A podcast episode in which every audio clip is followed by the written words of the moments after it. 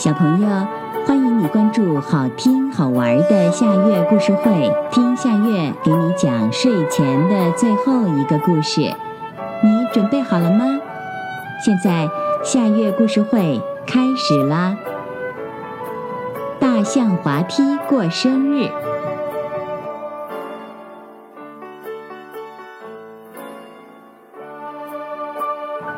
儿童游戏场里有个大象滑梯，它的鼻子是滑板，尾巴是梯子，腿是木头柱子，身子是架子。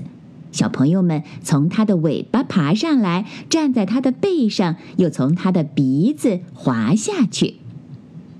大象滑梯刚睡醒，就忙着打电话了。电话机是一朵红红的喇叭花，电话线是一根青青的藤。藤儿爬过了墙头，墙那边是动物园。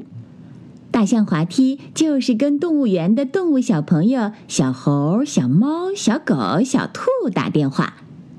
大象滑梯说：“喂，动物小朋友们，今天是我的生日，晚上游戏场没有人，你们过来玩好不好？”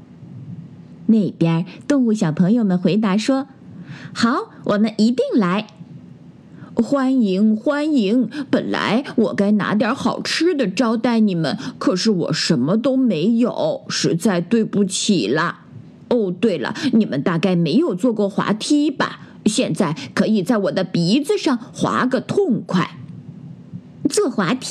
哎呀，那一定很好玩！动物小朋友们一听，都乐得又蹦又跳。大家爬到大象滑梯身上来，哧溜滑下去，滑了一遍又一遍。玩着玩着，动物小朋友们忽然想起来：“哎呀，今天是大象滑梯的生日，咱们怎么没给他送礼物呢？”小金丝猴说：“别慌，我家里有果子，我马上就回去拿。”小松鼠说：“我有松果。”小兔说。我有一个很大很大的胡萝卜。大象滑梯一听笑了，说：“哈哈，谢谢你们，可我是不吃东西的。从生下来那天起，我就没吃过东西。”小狗想了想，说：“那么我把肉骨头送给你，你可以敲着玩儿。”小松鼠说：“我把松果送给你，你可以把它当小球滚着玩儿。”大象滑梯又笑了，说：“不，我天天都很忙，没有功夫玩。从生下来那天起，我就一动不动地站在这儿。那送什么礼物呢？还是小金丝猴主意多。他说：‘大象滑梯身上脏了，它自己又不能动，那咱们帮它来洗个澡吧，把它洗得干干净净的。’好啊，大伙儿都同意了。”大家就抬了一桶水帮大象滑梯洗澡，没有抹布怎么办呢？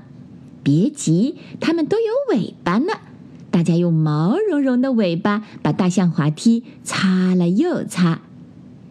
第二天，幼儿园小朋友又到儿童游戏场来玩了。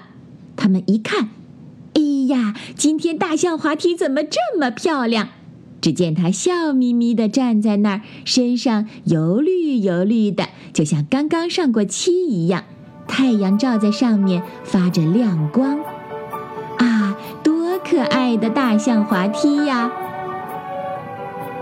小朋友，这个故事的名字是《大象滑梯过生日》，这也是今天的最后一个故事。现在到了该睡觉的时间。好好的睡一大觉，做个美梦。我们明天再见啦，晚安。